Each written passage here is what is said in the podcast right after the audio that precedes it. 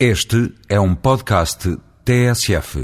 No mundo globalizado deste início do século XXI, muitos são os modelos de serviço de saúde que os Estados oferecem aos seus cidadãos. De uma forma geral, pode dizer-se que não há consenso sobre como melhor organizar a prestação desta obrigação coletiva, que cada vez mais se percebe como inevitável. Numa perspectiva de competição no mundo globalizado, não é pequena a tendência para procurar reduzir a um mínimo a prestação de serviços sociais, onde a saúde avulta como o mais gastador. O argumento é conhecido e percebe-se. Quanto mais se desenvolvem serviços de apoio social, maiores terão de ser as contribuições e quanto maior a carga fiscal, menor a competitividade pelo preço. Nesta perspectiva, hoje repetida de náusea por todos os comentadores da área económica, escamoteia contudo uma verdade elementar.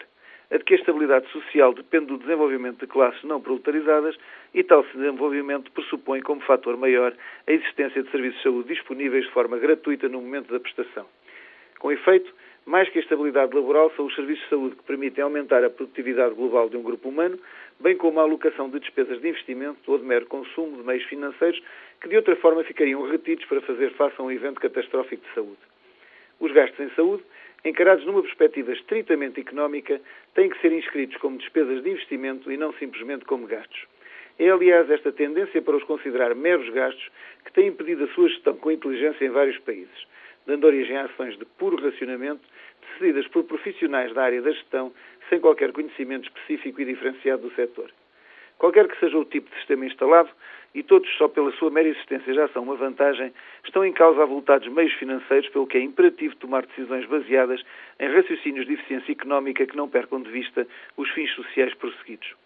Também por esse mesmo motivo, são atrativos para investidores institucionais que necessariamente têm de ser regulados e articulados de uma forma útil e transparente para todas as partes, sob pena de o interesse público ser capturado por bem geridos interesses privados.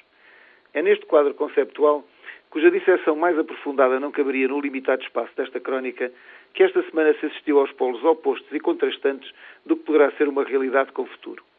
Por um lado, o Governo protocolizou com médicos e médicos dentistas um sistema destinado a apoiar grávidas e idosos baseado na emissão do chamado cheque dentista.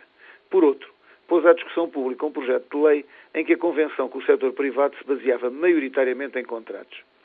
Enquanto no primeiro caso o Estado fixa as condições técnicas e de preço, permitindo a livre adesão de prestadores e a livre escolha por parte dos doentes, no segundo, o Estado faz um concurso em que garante o monopólio ao ganhador, destruindo todos os outros e impedindo qualquer opção livre do doente. Este segundo modelo, que não comporta em si qualquer vantagem para além da empregabilidade dos múltiplos consultores que irão desenhar os concursos e o poder discricionário de distribuir prebendas, é, para além do mais, aquele em que mais frágil posição coloca o Estado perante os operadores multinacionais.